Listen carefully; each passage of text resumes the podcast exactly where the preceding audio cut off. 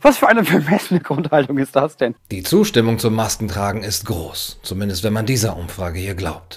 Und es ist klar warum. Wenn man Angst hat und jemand bietet einem ein Mittel gegen die Angst an, dann ist man erstmal dankbar dafür. Noch dazu, wenn dieses Mittel auch noch so ein sichtbares ist. Zudem erscheint eine Maske erstmal nicht besonders gefährlich oder schädigend.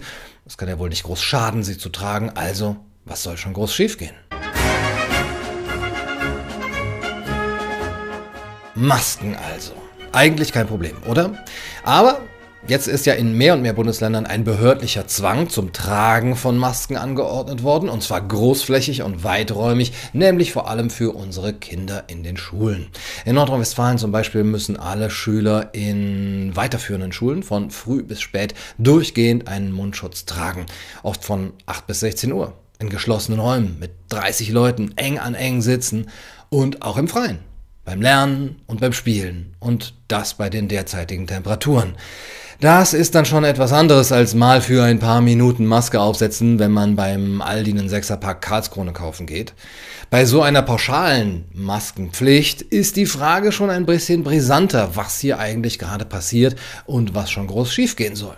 Bei KenFM spricht man schon vom staatlichen Kindesmissbrauch. Aber kann es denn sein? Es ist doch für das Gemeinwohl, für unser aller Gesundheit, für den Schutz der Risikogruppen. Und die da oben lieben doch alle, alle Menschen. Sonst würden sie doch wohl nicht zu so drastischen Maßnahmen greifen. Was den Nutzen angeht, gibt es ein paar Studien, vor allem jüngeren Datums, die ihn wissenschaftlich belegen, und zwar die der University of Oxford, die trotz der schlechten Qualität der meisten Studien dem Gesundheitspersonal empfiehlt, Masken zu verwenden. Man fand keine Hinweise auf einen Unterschied zwischen Operationsmasken und Atemschutzgeräte N95. Man folgert, dass große Studien noch durchgeführt werden müssen, in denen der vollständige Gesichtsschutz mit chirurgischen Masken verglichen wird. Allerdings bestätigt dieselbe Studie, es gab keine Reduzierung der Fälle von grippeähnlichen Erkrankungen mit Masken im Vergleich zu ohne Masken, weder in der Allgemeinbevölkerung noch bei Mitarbeitern im Gesundheitswesen. Eine Studie des Institute of Labor Economics aus dem Juni 2020 stellt fest, dass Gesichtsmasken die kumulative Zahl der registrierten Covid-19-Fälle in einem Zeitraum von 10 Tagen nach der Einführung der Maskenpflicht zwischen 2,3 und 13 Prozent reduziert haben. Sie kommt zu dem Schluss, dass Gesichtsmasken die tägliche Zuwachsrate der gemeldeten Infektionen um etwa 40 Prozent reduzieren. Und die Studie von Professor Holger Schünemann in The, Lancet, äh, The Lancet vom Juni 2020 vermutet, die Verwendung von Gesichtsmasken könnte zu einer großen Verringerung des Infektionsrisikos führen. In einem Interview mit der Berliner Zeitung sagt Schünemann, dass Masken einen Effekt haben, ist deshalb schon ziemlich sicher.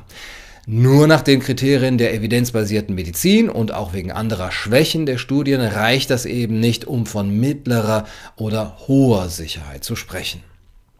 Die WHO hat übrigens ebenfalls im Juni ihre Ansicht, dass Masken nichts bringen, geändert. Gegenüber der BBC räumte sie allerdings ein, dass ihre Aktualisierung der Maskenpolitik nicht auf neue Erkenntnisse, sondern auf politische Lobbyarbeit zurückzuführen sei. Die BBC sagte, uns war von verschiedenen Quellen mitgeteilt worden, dass der WHO-Ausschuss, der die Beweise prüfte, die Masken nicht befürwortete, sie aber aufgrund politischer Lobbyarbeit empfahl. Dieser Punkt wurde der WHO vorgelegt, die nicht dementierte. Ich wiederhole, die BBC recherchiert, dass die WHO die Maskenpflicht aus Lobbyismusgründen empfiehlt und sie legt diese Vorwürfe der WHO vor und diese dementiert das nicht einmal. Aber trotzdem, Masken nutzen einigen Studien zufolge offenbar. Nun, was heißt hier überhaupt nutzen? Was heißt, die Masken funktionieren? Wenn ich mir zum Beispiel ein Orangennetz überziehe, statt einen Baumwolllappen, nutzt das dann nicht auch irgendwie, weil ja dadurch die Tröpfchen ein Stück weit eingedämmt werden? Da würde ja niemand wirklich von Nutzen sprechen, oder? Inwieweit unterscheidet sich denn aber eine handelsübliche Stoffmaske, die Alltagsmaske, wie sie jetzt ein wenig verräterisch genannt werden soll, von einem Orangennetz vor Mund und Nase? Doch höchstens graduell. Welcher Grad an Undurchlässigkeit ist denn jetzt aber genau der, den ich brauche, um von einer echten Effizienz der Maske zu sprechen und daher auch von der Angemessenheit einer Maskenpflicht? Andererseits, wenn ich Kinder dazu verpflichten würde, sich Plastiktüten über den Kopf zu ziehen, hätte das nicht denselben Nutzen. Würde das nicht sogar noch mehr funktionieren? Aber niemand würde das empfehlen, weil einfach die Nebenwirkungen dann doch zu heftig wären. Aber warum wird die Frage nach den Nebenwirkungen in den Verordnungen und Erlassen zur Maskenpflicht überhaupt nicht erörtert? Müsste ich nicht, um wirklich von Funktionieren zu sprechen oder auch von Effizienz und Verhältnismäßigkeit, erstmal wissenschaftliche Evidenz zu den Nachteilen haben, die ein Tragen von Masken, vor allem ein langdauerndes, ein unfachgemäßes, ein pauschales und erzwungenes, vor allem bei Kindern, mit sich bringen kann? Bei der ganzen Diskussion ist ja vor allem erstmal auseinanderzuhalten, dass eine Studie, die den Nutzen einer Maske für einen gegebenen Moment, ja, dass nämlich im Moment des Ein- oder Ausatmens ein Teil der Aerosole oder der Tröpfchen abgehalten werden kann, dass dann noch lange keine Aussagekraft über den Nutzen einer Maskenpflicht für alle getroffen wurde. Wenn man sagt, die Maske nützt ganz klar, das ist wissenschaftlich erwiesen, und man begründet damit eine Maskenpflicht für alle Kinder eines Landes über sechs bis acht Stunden täglich bei Sommerhitze, äh, müsste man dann nicht auch sagen, ja, durch Massenüberwachung und Abschaffung der Privatsphäre kann man Terrorismus und Kriminalität eindämmen. Das ist wissenschaftlich erwiesen. Also bin ich für eine pauschale Einführung von Massenüberwachung und Kontrolle. Nach dem Patriot Act oder nach den Snowden-Enthüllungen haben unsere Intellektuellen noch gesagt, wir können doch nicht all unsere Freiheiten aufgeben, nur um eine vermeintliche Sicherheit zu erlangen. Warum sagen diese Intellektuellen heute aber, wir können durchaus eine Menge Freiheiten auf unbestimmte Zeit aufgeben, um unsere Gesundheit zu sichern? Warum überprüfen diese Intellektuellen nicht die Zahlen, die man uns präsentiert? Warum denken sie kaum darüber nach, dass wir nicht nur Freiheiten aufgeben könnten, sondern tatsächlich auch Gesundheit? Ja, wer die Freiheit aufgibt, um Sicherheit zu gewinnen, wird am Ende beides verlieren, soll Benjamin Franklin einmal gesagt haben, und das gleiche gilt für die Gesundheit die wir aufgeben, um eine andere Gesundheit zu gewinnen. Ja, die aber eben erstmal nur eine Art neues Recht darauf ist, vor Ansteckung verschont zu bleiben. Wir können ja wohl kaum die Gesundheit unserer Kinder opfern, nur um anderen das Recht auf Nichtansteckung zu gewährleisten. Aber ist es denn so schlimm mit den Nebenfolgen?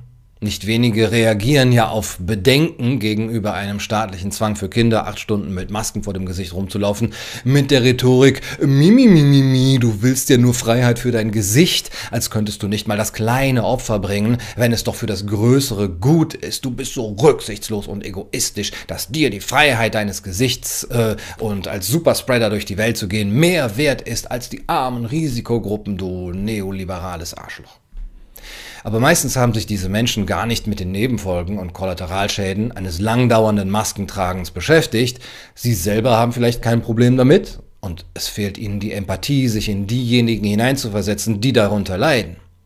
Diese Menschen behaupten zwar, es ginge ihnen nur um die Schwachen, um die Risikogruppen, aber sind all die Kinder, die stundenlang bei Hitze Stoff vor dem Gesicht tragen müssen, nicht auch die Schwachen? Was die wissenschaftliche Forschung angeht, gibt es äh, zu den Nebenfolgen noch nicht sehr viel belastbares Material, verständlicherweise, ja, weil wir ja gerade erst Zeuge und Opfer eines riesigen Massenexperiments sind und unsere Kinder die Laborratten. Es gibt aber eine Unmenge an Studien, die auf eine fehlende Effektivität von Masken hinweisen. Zum Beispiel wurde in dieser Meta-Analyse festgestellt, dass Gesichtsmasken keine nachweisbare Wirkung gegen die Übertragung von Virusinfektionen haben. Eine Meta-Analyse aus dem Jahr 2020 ergab, dass Beweise aus randomisierten kontrollierten Studien mit Gesichtsmasken keinen wesentlichen Effekt auf die Übertragung der im Labor bestätigten Influenza unterstützen, weder wenn sie von infizierten Personen noch von Personen aus der Allgemeinbevölkerung getragen werden. Eine Überprüfung durch das Oxford Center for Evidence-Based Medicine vom Juli 2020 ergab, dass es keinen Beweis für die Wirksamkeit von Stoffmasken gegen Virusinfektion oder Virusübertragung gibt. Die Studie von Thomas Wieland aus dem Juli 2020 fand keine Wirkung der Einführung von Maskenpflicht in Läden und öffentlichen Verkehrsmitteln. Eine länderübergreifende Studie der University of East Anglia ergab, dass eine Maskenpflicht keinen Nutzen bringt und sogar das Infektionsrisiko erhöhen kann. In drei von 31 Studien wurde eine sehr leicht verringerte Wahrscheinlichkeit festgestellt, an einer grippeähnlichen Krankheit zu erkranken. Eine im April 2020 von zwei US-Professoren für Atemwegs- und Infektionskrankheiten der University of Illinois durchgeführte Untersuchung kam zu dem Schluss, dass Gesichtsmasken im Alltag keine Wirkung haben, weder als Selbstschutz noch zum Schutz Dritter. Eine 2019 durchgeführte Studie mit 2862 Teilnehmern zeigte, dass sowohl N95 Atemschutzmasken als auch Operationsmasken zu keinem signifikanten Unterschied im Auftreten der im Labor bestätigten Grippe führten. Diese 2016 durchgeführte Meta-Analyse ergab, dass sowohl randomisierte kontrollierte Studien als auch Beobachtungsstudien zu N95 Atemschutzmasken und Operationsmasken, die von medizinischem Personal verwendet werden, keinen Nutzen gegen die Übertragung von akuten Atemwegsinfektionen zeigten. Diese 2011 durchgeführte Meta-Analyse von 17 Studien zu Masken und Wirkung auf die Übertragung von Influenza ergab, dass keine der Studien eine schlüssige Beziehung zwischen dem Gebrauch von Masken, Atemschutzmasken und dem Schutz vor einer Influenza-Infektion hergestellt hat. Die Verwendung von Gesichtsmasken erwies sich im Vergleich zu Kontrollen ohne Gesichtsmaske bei medizinischem Personal ebenfalls als nicht schützend vor Erkältungen. Der Leitartikel des New England Journal of Medicine zum Thema Maskengebrauch versus Covid-19 beurteilt die Angelegenheit wie folgt. Wir wissen, dass das Tragen einer Maske außerhalb von Gesundheitseinrichtungen, wenn überhaupt, nur wenig Schutz vor Infektionen bietet. Die Chance, Covid-19 bei einer vorübergehenden Interaktion in einem öffentlichen Raum aufzufangen, ist minimal. In vielen Fällen ist der Wunsch nach einer weit verbreiteten Maskierung eine reflexive Reaktion auf die Angst vor der Pandemie. Viele Staaten, die im Frühjahr oder Frühsommer in öffentlichen Verkehrsmitteln und in Geschäften obligatorische Gesichtsmasken einführten, wie Hawaii, Kalifornien, Argentinien, Spanien und Japan, verzeichneten ab Juli immer noch einen starken Anstieg der Infektionen. Eine im Juli 2020 von japanischen Forschern durchgeführte Studie ergab, dass Stoffmasken aufgrund ihrer großen Porengröße und der allgemein schlechten Passform keinen Schutz gegen Coronaviren bieten. Weitere Aussagen unterstützen dies. Und wir empfehlen ebenfalls nicht die Nutzung von Gesichtsmasken oder Mund-Nasenschutz äh, im allgemeinen, in der allgemeinen Öffentlichkeit und im Alltagsleben. Können Sie die Maske aufsetzen? Hm, damit hält man das nicht auf. Ach, damit also hält man das nicht wir, auf? Können wir noch mal separat darüber reden, aber die technischen Daten dazu sind nicht gut für das Aufhalten mit der Maske. Oder auch die Aussage des schwedischen Staatsepidemiologen Anders Terniel, des Weltärztepräsidenten Montgomery oder die der niederländischen Gesundheitsministerin Tamara von Ark. Aber gewiss, ein Fehlen von Evidenz ist nicht gleich die Evidenz des Fehlens von Effektivität. Es sollte allerdings skeptisch machen, wenn so viele Studien zu einem eher negativen Ergebnis kommen. Zum anderen aber muss man vorsichtig sein, dass hier nicht einfach die Beweislast umgekehrt wird. Eine Behörde verordnet eine weitreichende und drastische Maßnahme und nun hat man selber die Pflicht zu beweisen, dass sie nichts bringt. Das sollte nicht unser neuer Standard werden. Wenn uns das jemand auferlegt, dann hat er auch die Pflicht, einigermaßen klipp und klar zu begründen, inwieweit das hilft und warum die Nebenwirkungen nicht so schlimm sein werden wie der erhoffte Erfolg. An alle, die die Maskenpflicht befürworten, habt ihr eine solche Abwägung schon einmal gehört? Hat man euch genau mit Verweis auf eindeutige Studien nahegebracht, warum diese Maßnahme nicht mehr Leid schaffen wird, als sie verhindert? Oder habt ihr einfach vertraut auf die Experten, die Politiker, die Behörden, die Wissenschaft, ohne euch genauer damit zu beschäftigen? Wenn ihr das bisher einfach nur gutgläubig oder hoffnungsvoll abgenickt habt, habt ihr dann nicht zu dieser Beweislastumkehr beigetragen? Und sollten wir so auch mit weiteren Maßnahmen der Politik umgehen, dass einfach erstmal gemacht wird, weil die Experten sagen, dass es gut sei und wir das einfach abnicken? Aber es gibt tatsächlich auch Studien zu den schädlichen Folgen eines langdauernden Maskentragens. Neben einem falschen Gefühl von Sicherheit, das die WHO befürchtet, dass viele jetzt nämlich denken, mit Maske müssten sie keine anderen Regeln mehr beachten, kein Mindestabstand oder Hände waschen, sind dies vor allem physische Folgen, wie die, dass ähm, das Lungen-, Kreislauf- und Immunsystem durch Gesichtsmasken bei körperlicher Aktivität belastet werden könnte, da die Sauerstoffreduktion und der Lufteinschluss äh, den Kohlendioxidaustausch erheblich reduzieren. Als Folge der Hyperkapnie kann es zu einer Überlastung des Herzens, einer Überlastung der Niere und zu einer Verschiebung zur metabolischen Azidose, also Übersäuerung kommen. Eine Studie aus dem Jahr 2015 im British Medical Journal ergab, dass äh, Stoffmasken von 97 Prozent der Partikel durchdrungen werden und das Infektionsrisiko erhöhen können, indem sie Feuchtigkeit zurückhalten oder wiederholt verwendet werden. Chirurgische Maskenträger hatten nach einem sechsminütigen Fußmarsch eine signifikant höhere Atemnot als Nicht-Maskenträger. 19% der Träger von N95 Atemschutzgeräten entwickelten verschiedene Grade von Sauerstoffmangel im Blut. Auf der Außenfläche gebrauchter medizinischer Masken wurden verschiedene Atemwegserreger gefunden, die zu einer Selbstkontamination führen könnten. Ja, es wurde auch festgestellt, dass chirurgische Masken ein Lager für bakterielle Kontamination sind. Beschäftigte im Gesundheitswesen, die Stoffmasken trugen, wiesen nach vier Wochen ununterbrochener Anwendung am Arbeitsplatz im Vergleich zu den Kontrollen signifikant höhere Raten grippeähnlicher Erkrankungen auf. Und die erhöhte Infektionsrate bei Maskenträgern kann auf eine Schwächung der Immunfunktion während der Maskenanwendung zurückzuführen sein. Es hat sich gezeigt, dass Chirurgen nach Operationen, die sogar nur 30 Minuten dauern, eine geringere Sauerstoffsättigung haben. Ärzte beobachten vermehrte Zahnfäule, Zahnfleischrückgang und starken Mundgeruch. Und, und, und. Ja, und nicht zuletzt geht es um die psychischen Folgen. Hier gibt es zurzeit noch wenige Studien, die Studie zur psychologischen und psychovegetativen Beschwerden durch die aktuellen Mund-Nasenschutzverordnungen in Deutschland vom Juni-Juli 2020 von Daniela Prosa kommt allerdings zu dem Ergebnis, dass ca. 60 Prozent der sich deutlich mit den Verordnungen belastet erlebenden Menschen schon jetzt schwere psychosoziale Folgen erleben, wie eine stark reduzierte Teilhabe am Leben in der Gesellschaft aufgrund von aversionsbedingtem Mund-Nasenschutz-Vermeidungsbestreben, sozialem Rückzug, herab herabgesetzte gesundheitliche Selbstfürsorge bis hin zur Vermeidung von Arztterminen oder die Verstärkung vorbestandener gesundheitlicher Probleme, posttraumatische Belastungsstörungen, Herpes, Migräne. Hier gibt es sicherlich noch viel zu forschen und solange es da noch keine gesicherten Ergebnisse gibt, sind unsere Kinder jetzt die Versuchskaninchen.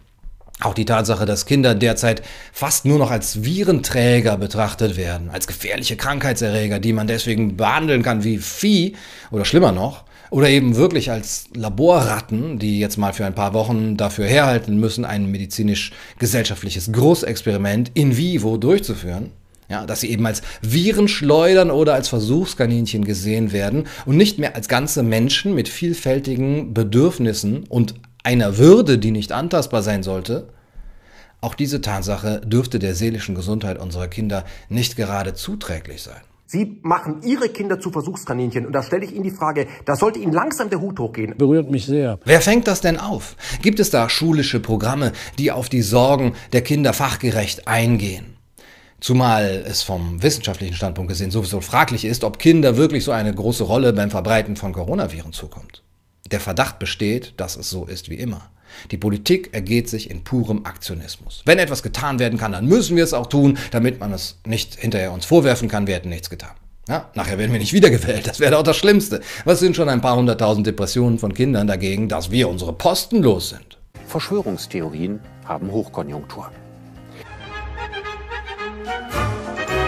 Nun, das große Problem bei der ganzen Frage nach Nutzen und Nachteil der Maske ist, dass es bislang fast nur auf das Tragen der Maske für den Einzelnen bezogen ist, aber nicht auf gesamtgesellschaftliche Folgen. Mit genug Studien kann man vielleicht sogar eines Tages evidenzbasiert darlegen, dass es sicherer ist, Masken generell zu tragen, als auf sie zu verzichten oder eben andersrum, weil man die Maßnahmenopfer gegen die vermeintlich vor Covid-19 beschützten Risikogruppen hält und dann sieht, ja, wir haben mehr Schaden angerichtet als verhindert oder andersrum. Aber was kaum berechnet werden kann, sind die Folgen, die eine solche Maskenpflicht für die gesamte Gesellschaft haben kann, vor allem mittel- und langfristig. Der Einzelne mag sich gut abfinden mit einer Maske, ja, aber wie verhindern wir, dass die bedenklichen Entwicklungen, die gerade vor unserer aller Augen ablaufen, zum Selbstläufer werden und unsere Gesellschaft in den Abgrund reißen? Und ich würde mir darüber mal Sondersendungen und Eilmeldungen wünschen. Ich sehe folgende Aspekte als gefährliche gesellschaftliche Folgen einer von oben verordneten Maskenpflicht für unsere Kinder, vor allem wenn der Nutzen derart fraglich und die physischen und psychischen Schäden nicht ausgeschlossen werden können. Eine Kultur des blinden Vertrauens gegenüber den Behörden. Wenn die da oben das sagen, dann wird es wohl stimmen. Und wer bin ich, das anzuzweifeln? Oder habt ihr das Gefühl, dass alle Maskenbefürworter all die Studien selber gelesen und ausgewertet haben? Diese Kultur sagt, wenn wir sagen, dass ihr es tun sollt, dann tut ihr es, egal wie absurd es scheinen mag. Jemanden zu etwas zwingen zu können, das dieser als widersinnig erkannt hat, das ist wohl die beste Methode, ihn zu brechen. Denken wir immer an Voltaires Satz, wer in der Lage ist, dich Absurditäten begehen zu lassen, ist auch in der Lage, dich Ungerechtigkeiten begehen zu lassen. Diese Kultur sagt, ja, egal welche Bedenken jemand haben könnte, egal wie groß eure kognitive Dissonanz ist oder euer Double Bind, wir haben hier zwei bis drei Experten und das muss reichen. Ja, auch wenn die sich selber innerhalb von Monaten widersprechen oder gar nicht vom Fach sind. Dietrich Bonhoeffer hat das in seinen unsterblichen Worten über die Dummheit so ausgedrückt, jede starke äußere Machtentfaltung schlägt einen großen Teil der Menschen mit Dummheit. Die Macht der einen braucht die Dummheit der anderen. Unter dem überwältigenden Eindruck der Machtentfaltung wird dem Menschen seine innere Selbstständigkeit geraubt, so dass dieser nun mehr oder weniger unbewusst darauf verzichtet, zu den sich ergebenden Lebenslagen ein eigenes Verhalten zu finden. Dass der Dumme oft bockig ist, darf nicht darüber hinwegtäuschen, dass er nicht selbstständig ist. Man spürt es geradezu im Gespräch mit ihm, dass man es gar nicht mit ihm selbst, mit ihm persönlich, sondern mit über ihn mächtig gewordenen Schlagworten, Parolen etc. zu tun hat. Er ist in einem Banne, er ist verblendet, er ist in seinem eigenen Wesen missbraucht, misshandelt so zum willenlosen Instrument geworden, wird der Dumme auch zu allem Bösen fähig sein und zugleich unfähig, dies als Böses zu erkennen. Hier liegt die Gefahr eines diabolischen Missbrauchs. Ja, drastische Worte natürlich von Dietrich Bonhoeffer sicherlich, aber wenn man ehrlich ist, wenn man sich die Leute anguckt, mit denen man da diskutiert, wie intensiv haben denn wohl die Befürworter einer Maskenpflicht all die von mir oben genannten Studien gelesen und ausgewertet? Und wie selbstbewusst sind sie nichtsdestotrotz? Selbstbewusst bis zur Arroganz, trunken von ihrer eigenen Tugendhaftigkeit und herablassend in ihrer Selbstgerechtigkeit. Ja, völlig im Widerspruch zu den Erkenntnissen der Wissenschaft. Ja, das scheint sie gar nicht zu kümmern. Gegen die Dummheit sind wir wehrlos, sagt Bonhoeffer. Weder mit Protesten noch durch Gewalt lässt sich hier etwas ausrichten. Gründe verfangen nicht, Tatsachen, die dem eigenen Vorurteil widersprechen, brauchen einfach nicht geglaubt zu werden. In solchen Fällen wird der Dumme sogar kritisch. Und wenn sie unausweichlich sind, können sie einfach als nichtssagende Einzelfälle beiseite geschoben werden. Kognitive Dissonanz also. Diese kognitive Dissonanz besteht übrigens zum einen auch im Doppelstandard, wenn Politiker und Prominente alle Kritiker hetzerisch diffamieren und beleidigen, ganz pauschal, aber selber dann keine Maske tragen, wenn es darauf ankommt, und den Mindestabstand nicht einhalten. Ihn hat das Leid anderer Menschen kalt gelassen. Er hat sogar das Leid von anderen noch verursacht. Zum anderen erzeugt es kognitive Dissonanz, wenn die einen Maßnahmen sich mit den anderen beißen.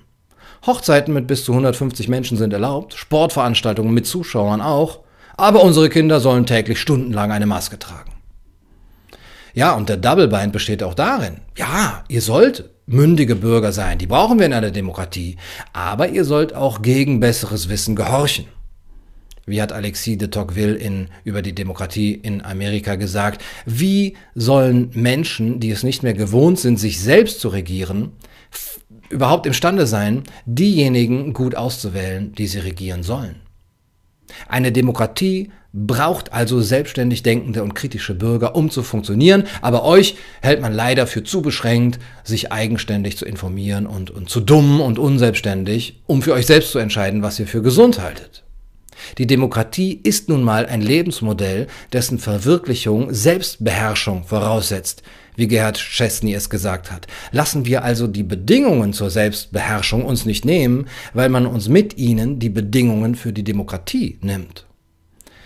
Eng zu dieser Kultur gehörig ist nämlich eine Mentalität der Hörigkeit, die oft nur vorschnell in vorauseilendem Gehorsam das Verordnete umsetzt. Man kann damit zeigen, dass man wirklich keiner von diesen Covidioten ist. Ja, einfach Maske auf, neue Regelung beachtet, schon hat man seine Identität ein weiteres Stück gefestigt und Komplexität reduziert. Auch wenn es nur eine Empfehlung ist, ja, aus der wird dann schnell eine Pflicht. Und dass man diese Empfehlungen niemals hinterfragen darf, wie Lothar Wieler es so schön ausgedrückt hat, kommt dann gleich mitgeliefert. Und das, obwohl nachgewiesenermaßen keine der bisherigen nicht pharmazeutischen Interventionen dieses Staates einen wirklichen Einfluss auf das Infektionsgeschehen hatte. Die Verantwortlichen dieser Maßnahmen haben nachgewiesenermaßen eine extrem schlechte Erfolgsbilanz. Und wenn die gleichen Leute unseren Kindern Masken aufzwingen, nickt ihr das einfach ab? Das ist etwas, das bringt mich auf die Barrikaden. Da kriege ich richtig die Krise. Eine Kultur des blinden Vertrauens trifft auf eine Mentalität der Hörigkeit. Aber hey, was soll schon groß schiefgehen? Die nächste gesamtgesellschaftliche Folge von Maskenpflichten ist die Abgabe von Selbstbestimmung und Eigenverantwortung.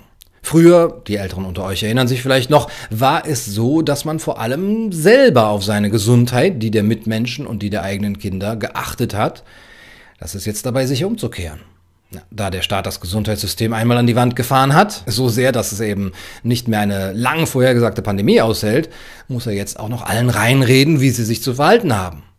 Eigentlich über Jahrhunderte entwickelte Kulturtechniken und Hygiene- und Anstandsregeln die jetzt nicht mehr die Gesellschaft selber, die Menschen selber, sondern der Staat mit seinen Experten vorgibt.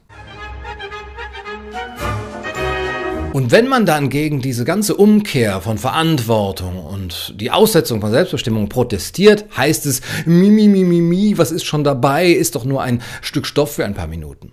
Ja? Und wenn man den Leuten erzählen würde, ein Tütü und ein Cockring würde helfen, dann würden sie das auch tragen. Und sie würden wiederum von anderen verlangen, zu beweisen, dass es nichts bringt. Und solange man da keinen Berg an Forschungsliteratur anschleppen kann, der die Nicht-Effizienz ja, eines, eines Barcode-Tattoos auf der Stirn oder eben eines orangen Netzes vor der Nase beweist, ja, dann passiert gar nichts. Aber wo ist die Grenze dieser Absurdität? Ab wann geht euer vertrauensvolles Abnicken und eure Autoritätshörigkeit in puren Aberglauben über? Oder wollt ihr mir erzählen, ihr hättet vorher alle Studien zu Wirkungen und Nebenwirkungen des Mund-Nasenschutzes recherchiert und evaluiert? Wo ist die Grenze der Maßnahmen, die man euch unter dem Zeichen der Wissenschaftlichkeit oktroyieren kann? Ab wann ist denn die Würde des Kindes tatsächlich angetastet? Erst wenn das Ganze so aussieht wie in Thailand oder vorher schon? Vielleicht, wenn ARD und ZDF so ein Spiel hier rausbringen? Kämpfe dich durch eine Armee von Vollidioten und Virenschleudern. Mach sie platt. Jogger, Prepper, Party People, hochinfektiöse kleine Kinder. Oder heiligt der Zweck auch hier die Mittel? Wir sind derzeit Zeugen und Teilnehmer des ersten globalen Echtzeit-Milgram-Experiments des 21. Jahrhunderts, eine Maske scheint erstmal ja noch nicht so schädlich. Sie tut doch niemandem weh. Sie wirkt nicht so gefährlich wie eine Spritze zum Beispiel oder ein Messer. Ja? Eine Maske, das sind vielleicht erst 50 Volt.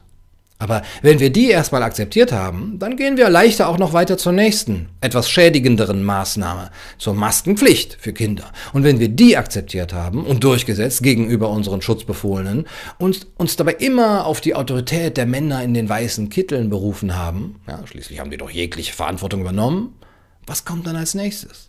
Maskenpflicht für Säuglinge, Kinder in Plastikwürfeln, die Inobhutnahme von Kindern durch den Staat, wenn man von der Isolation eines kranken Kindes, äh, wenn man der nicht nachkommt. Die Abschaffung von Bargeld aus Infektionsschutzgründen. Ein staatlicher Impfzwang, auch für Corona, alle Coronaviren, für Grippe, jedes Jahr erneuert. Und bei Hinterfragen oder zur Wiederhandlung härteste Sanktionen, im Namen des Gemeinwohls, freilich. Und dann die Veränderung von Genmaterial und dann dass die Teilnahme am öffentlichen Leben, an Wahlen, am Arbeitsleben von deinem Impfstatus abhängig gemacht wird. Wo ist eure Grenze? Wo steigt ihr aus? Und darüber hinaus haben die Masken einen deutlichen symbolischen Wert, der bei der ganzen Diskussion nicht unterschlagen werden sollte. Man guckt oft gerne nur auf Nutzen und Nachteil, was die psychische und physische Ebene angeht, soweit sie wissenschaftlich zu messen ist. Aber neue und verbreitet auftretende Phänomene haben auch immer einen Symbolcharakter. ja, der eine ganze Gesellschaft verändern und prägen kann. Zum einen liegt der symbolische Charakter der Maske in einer Art Aberglaube, ja, sodass man sie benutzt wie einen Glücksbringer, ein Talisman. Ja? Das ist sogar von den Gesundheitsämtern der größte zugegebene Nutzen. Die Maske hält zwar keine Viren ab, aber sie erinnert dich daran, vorsichtig zu sein. Ja? Wie ein Medaillon, das man vor einer schwierigen Situation berührt, wodurch man selber dann aufmerksamer wird und die Situation besser meistert. Zum anderen hat die Maske den symbolischen Wert, dich an deine Unterdrückung zu erinnern, sobald du selber der Meinung bist, dass sie gar nichts bringt, weil du dich zum Beispiel informiert hast. Wenn die Partei sagt, dass ein Maskenzwang hilft, dann ist es auch so. Es genügt auch nicht, es nur zu sagen und dabei zu lügen, man muss es wirklich glauben. Die Maske wird dann zum Symbol für das Zwiedenken. Ja, man schaltet ständig zwischen zwei Wahrheiten hin und her. Die Maske hilft, die Maske hilft nicht. Hilft, hilft nicht. Und zum Schluss sagt die Partei dann, die Naturgesetze machen wir. Ja, drittens liegt der symbolische Wert der Maske darin, dass er den ethischen Charakter ihres Trägers anzeigt. Die Maske ist mehr und mehr zu einem Indikator für die Tugendhaftigkeit geworden. Man muss keinen anstrengenden politisch-ideologischen Button mehr tragen, Anti-Atomkraft, Fuck AfD, Patsche und so weiter, sondern man kann es einfach mit einer Maske zeigen. Das ist allerdings äh, dann auch wieder kontraproduktiv, wenn man dann den Maskenzwang hat, weil man sich dann nicht so tugendhuberisch von anderen absetzen und sie missbilligend anblicken kann. So erfüllt die Maske eben auch einen identifikatorischen Zweck. Ich gehöre zu den Guten, den Solidarischen, und alle anderen sind rücksichtslose Egoisten, wie ich es immer vermutet habe, denn die Menschen sind wirklich gierig und schlecht, nur ich nicht und die Leute auf meiner Seite. Die Maske wird nicht so nur zu einem Talisman, sondern sogar zu einem pseudoreligiösen Wiedererkennungszeichen, dem Sinnzeichen einer neuen Glaubenslehre, mit dem ich neue Gläubige hinter mir versammeln kann. In hoc signo vinces. Das Bekenntnis dieser Religion lautet Credo quia absurdum est. Es ist zwar widersinnig, aber genau deswegen glaube ich es. Das darf man natürlich nicht selber wissen, das geschieht unbewusst. Ja, wie Fontane sagt, wer nicht weiß, dass er eine Maske trägt, trägt sie am vollkommensten. Am Ende des Tages ist es ja so, egal wie unterschiedlich wir Menschen sind, ein, eine Sache hat auf jeden Fall jeder auf der ganzen Welt gemeinsam und das ist, wir ziehen uns etwas an, bevor wir vor die Haustür gehen. Zudem ergibt sich auch so eine Art Rückkopplung. Die Einhaltung der Gesetze wird zu einem Zeichen für die Macht der Gesetzgeber, die dann wiederum neue, drastischere Gesetze beschließen können. Wie, wie es äh, Gerhard Szczesny gesagt hat, äh, in Bezug auf den äh, Kommunismus, der nur eine Doktrin duldet, die solidarische Basis erzwingt den solidarischen Überbau und der auf Konformität angelegte Überbau die konforme Basis. Für die anderen aber, die Befehlsempfänger, für die Heidenkinder, die den Glauben noch nicht annehmen können, wird die Maske, wie das christliche Kreuz auch, zu einem Symbol der Doppelmoral und der Heuchelei, wenn sie eben nur als Ausweis von Tugendhaftigkeit vor sich hergetragen wird wie eine Monstranz, von den Religionsvertretern aber nicht wirklich ernst genommen wird, wie der Fall Steinmeier und Niedecken zeigen. Und die Ungläubigen, die Corona-Ketzer, empfinden die Maske als Mittel der Spaltung die durch unsere Gesellschaft geht, als Anzeichen für das Stockholm-Syndrom der Coronazis und auch als Möglichkeit, geheime Zeichen zu senden. Ja, wie es in Diktaturen der Fall ist, entwickelt sich dann so eine Art Geheimcode, um Dissidenz anzuzeigen, wenn man die Maske einfach nur so halb trägt, nachlässig, nicht über der Nase oder wenn man sie ein paar Sekunden später aufzieht als alle anderen, ja, oder ob man einen frechen Spruch drauf gedruckt hat oder ähm, wenn man sich selber eine aus Schminke bastelt. Eine Maske erzählt uns mehr als ein Gesicht, wie Oscar Wilde sagt. Im Großen und Ganzen ist aber die Maskenpflicht ein Test. Was tust du, wenn die Forschungslage der Politik widerspricht? Was tust du, wenn du begründete Bedenken bei der Umsetzung einer Vorschrift hast? Wem bist du verpflichtet? Der Autorität? Dem Gemeinwesen? Der Wahrheit? Deinem Nächsten? Deinem Gewissen? Wovor man warnen muss, ist das, wovor Linksintellektuelle eigentlich immer mit gutem Grund gewarnt haben, vor einer langsamen Entwicklung unserer Gesellschaft in den Abgrund hinein. Wir gewöhnen uns an immer mehr Dinge, die noch vor Jahren, ja eigentlich noch letztes Jahr, für völlig undenkbar gehalten worden wären. Tracing-Apps, Drohnenüberwachung, ausufernden Bürokratismus, Denunziantentum, Eingriff in private Kommunikation, in die Privatsphäre, in die eigene Wohnung, in die Kindererziehung, Zensur, Impfzwang, Immunitätsnachweise. Auf einmal gibt es das alles im freien Westen. Und unsere Kinder wachsen damit auf. Das sind genau die Shifting Baselines, von denen zum Beispiel Harald Welzer bezüglich der Smartphones immer gesprochen hat. All die gibt es jetzt. Und wo unsere kritischen Köpfe vor Jahren noch aufmerksam waren, als es darum ging, den schädlichen Einfluss der Inter äh, Unterhaltungsindustrie, der Elektronik, der Bildschirme, der Medien oder auch der Antiterrorgesetze anzuprangern, sind sie jetzt weitgehend still, wenn global in einer nie dagewesenen Beschleunigung unbefristet derart drastische Maßnahmen notstandsgesetzlich verordnet werden, sodass sich Orwell und Huxley in ihren Gräbern umdrehen würden. Und wenn sie es tun, diese Köpfe, dann werden sie nicht zu den prometheischen Warnern, zu, sondern zu den covidiotischen Wirrköpfen gezählt. Das ist eine langsame und bedenkliche Entwicklung, die durch Gewöhnung an eine neue Normalität geschieht. Wenn ihr mal daran denkt, wie uns noch im März dieses Jahres die Vorstellung, in der Öffentlichkeit eine Maske zu tragen, total befremdlich vorkam. Und jetzt, vier, fünf Monate später, gehört es schon zum total normalen Straßenbild und die meisten haben es akzeptiert. So schnell geht das. Ja. Und so geht es auch mit allen Neuerungen. Ein gesellschaftlicher Klimawandel, wenn man so will. Ja, und irgendwo ist da auch ein Kipppunkt erreicht. Der ungarische Schriftsteller Arthur Köstler hat es einmal so ausgedrückt, da die Freiheit eine Sache der Gradunterschiede ist, so besteht die große Gefahr, dass diejenigen, welche nicht durch Erfahrung immun geworden sind, unmerklich in die aufeinanderfolgenden Grade von Unfreiheit hineingleiten. Dies gilt für unsere ganze westliche Zivilisation.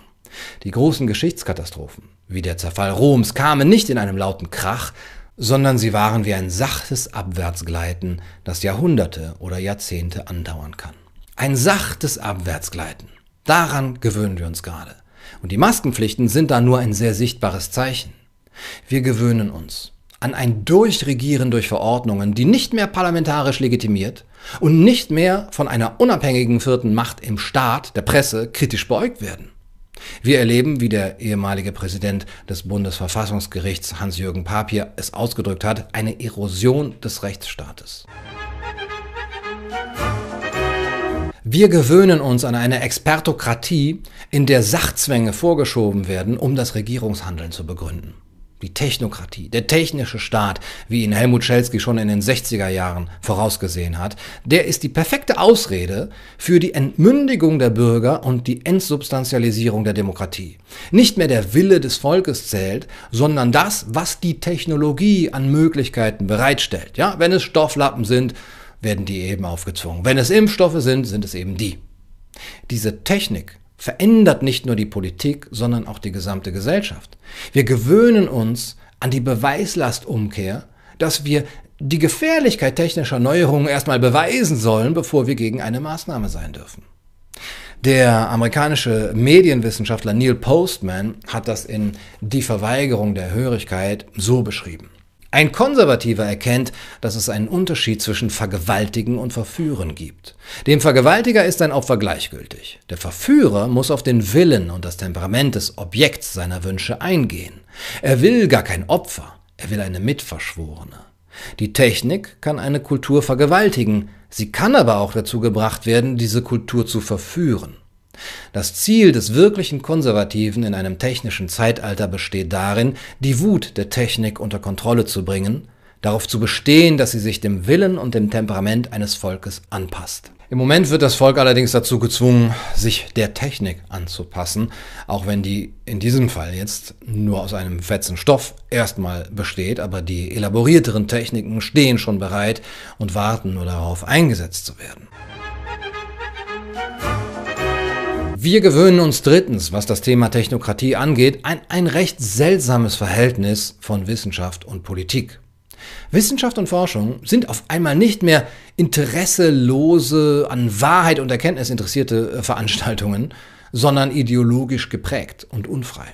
Wenn eine Erkenntnis nicht in die Agenda passt, wird sie verschwiegen und ihr Bote mundtot gemacht.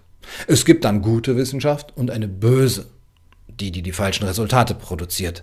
Die wahre Moralität der Wissenschaft liegt allerdings in ihrer Methode wie der französische Philosoph Julien Bendard gesagt hat, in der Methode, die uns zu ständiger Selbstüberwachung, zu beharrlicher Zurückweisung verführerischer Ansichten und zu unablässigem Widerstand gegen die schnell erlangte Befriedigung zwingt. Darin besteht der Wert der Wissenschaft, in der unbestechlichen kritischen Methode, nicht in ihrem Gebrauch, den die Menschen von der Wissenschaft machen. Ja, der Gebrauch, der beschert ihnen je nach ihrer Moralität ein Mehr an Freiheit oder ein Mehr an Elend. Ob wir ein Mehr an Freiheit oder an Elend gewinnen, liegt also nicht an der Wissenschaft, sondern allein an uns, unserem kritischen Geist und unserer ständigen Selbstüberwachung und Überprüfung.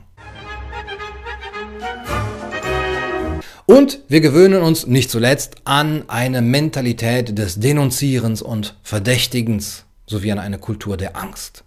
In einer Welt, in der der Wunsch, frische Luft zu atmen, schnell im Verdacht steht, eine Straftat zu begehen, wachsen unsere Kinder mit der Angst auf, ein todbringender Virenträger zu sein, während unsere Politiker das Gefühl bekommen, im Namen der Wissenschaft würde der Zweck jedes Mittel heiligen und die Kritiker dieser Entwicklung Angst um ihre Karrieren haben müssen.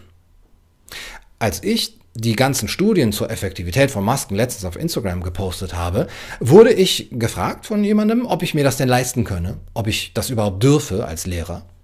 Und ich habe ihn erstmal beruhigt und gesagt, ja, ja, so schlimm ist ja Gott sei Dank noch nicht, das wird man ja wohl noch posten dürfen. Aber dann hinterher war ich selber erschrocken, dass mir diese Frage so selbstverständlich erschien. Im Grunde genommen ist diese Frage ein Armutszeugnis für eine freie Gesellschaft, ein Skandal, eine Frechheit. Ja, dass es mir selber sogar mutig erschien, auf wissenschaftliche Studien zu verweisen, die die Regierungslinie widersprechen. Ich war unbewusst davon ausgegangen, dass man sich auf total dünnes Eis begibt, wenn man auf diese bereits existierenden empirischen und peer-reviewten Studien verweist, als wäre es schon normal, dass man sich das nicht mehr leisten darf. Und das hat mich dann wirklich erschreckt. Sind wir schon so weit, dass es zur neuen Normalität gehört, dass wir es mutig finden, wenn jemand eine Studie weiterleitet, die das Handeln der Regierung in Frage stellt? Haben wir uns daran schon gewöhnt? All dieser Prozesse, die gerade irre schnell vor unser aller Augen ablaufen, sollten wir uns bewusst sein. Wir sollten uns zu ihnen verhalten, das heißt eine informierte Entscheidung treffen, soweit es uns noch möglich ist. Das Tragen der Maske ist da ja nur eine Vorstufe, ein Test und ein Symbol dafür, ob du der aufgeklärte Bürger bist, den ein demokratischer Rechtsstaat braucht, oder ob du dich im Zustand der Unmündigkeit befindest. Unmündigkeit, sagt Immanuel Kant, ist das Unvermögen, sich seines Verstandes ohne Leitung eines anderen zu bedienen. Selbstverschuldet ist diese Unmündigkeit, wenn ihre Ursache nicht am Mangel des Verstandes, also dass man doof ist, sondern am Mangel des Entschlusses und am Mangel des Mutes liegt, sich des eigenen Verstandes ohne Leitung eines anderen zu bedienen. Sapere Aude, habe Mut, dich deines eigenen Verstandes zu bedienen. Das würden andere Männer bestimmt auch gerne über ihre Penisse sagen können. Ein abschließender versöhnlicher Gedanke für alle. Egal wie ihr zu Masken und Maskenzwang steht. Eine freie Gesellschaft besteht immer aus zwei Sphären, wie Gerhard Chesney es beschrieben hat, der der Individualität und Differenz sowie der des Zusammenhalts und der Solidarität. Eine freiheitlich-demokratische Politik muss immer zwischen diesen beiden Sphären vermitteln. Recht auf freie Entfaltung hier, Solidarität da. Die pluralistische Gesellschaft kann als Staat und Gemeinwesen nur dann existieren, wenn es eine Sphäre gibt, in der ihre Angehörigen nicht als Vertreter verschiedener fremder und feindlicher Glaubensstandpunkte zusammentreffen, sondern als Menschen, die der gleichen Kultur entstammen und den gleichen sozialen und individuellen Problemen gegenüberstehen. Ob ihr nun der Meinung seid, dass eine Maske hilft und ein Zeichen von Solidarität ist und ihr sie tragen möchtet, weil sie für euch wenig schädliche Nebenwirkungen hat, oder nicht, auch das ist nämlich Solidarität. In einer Sphäre mit den Vertretern verschiedener feindlicher Glaubensstandpunkte zusammenkommen und mit ihnen im Gespräch bleiben. Auch das ist gesellschaftlicher Zusammenhalt. Auch das ist Bindung. Solidarität zweiter Ordnung sozusagen. Diese Solidarität versteht sich nicht von selbst. Es ist ein langwieriger und schwieriger Prozess, eine langsame Entwicklung. Aber eine Entwicklung, die wir der langsamen Entwicklung in den Abgrund entgegenstellen müssen. Deshalb frage ich zum Abschluss mit den unsterblichen Worten von Jean-Jacques Rousseau, bisher habe ich viele Masken gesehen. Wann werde ich menschliche Gesichter sehen? Das war's für heute auf Kaiser TV. Ich hoffe, das Video hat euch gefallen. Falls ja, könnt ihr alles kontaktlos nachhören als Podcast auf Spotify, iTunes, Soundcloud und dieser. Äh, Nacktbilder gibt es auf meinem Instagram-Profil, krude Verschwörungstheorien auf meinem Telegram-Kanal oder ihr könnt meinen Film Heimkehr nach Europa unterstützen, eine Doku über den europäischen Geist und die Seele der Europäer. Alle Links in der Videobeschreibung. Ihr könnt auch meinen äh, Roman kaufen, da steht er irgendwo äh, und lesen natürlich unter der Haut auf Deutsch, Französisch, Italienisch, Türkisch und Griechisch. Am Sonntagabend geht es weiter mit Gunnars Buchclub, exklusiv für Mitglieder des Geistesadels. Wir lesen Nathaniel Brandons Klassiker Sechs Säulen des Selbstwertgefühls ab einem Euro im Monat. Seid ihr dabei? Über PayPal, Patreon oder die Kanalmitgliedschaft. Auch exklusiv für den Geistesadel gibt es heute Abend noch mehr pseudo-intellektuelles Geschwurbel und mein Video über die Frage, was persönliche Verantwortung in Zeiten von Corona bedeutet. Würde mich freuen, wenn ihr dabei seid. Alle Links findet ihr in der Beschreibung. Ja, und kommentiert irgendeinen Quatsch. Ach ja, wenn man weiß, dass Talismane Aberglauben sind, aber denkt, dass sie auch wirken, wenn man nicht dran glaubt, ist man dann noch abergläubisch? Schreibt es in die Kommentare und ich wünsche euch einen guten Abend.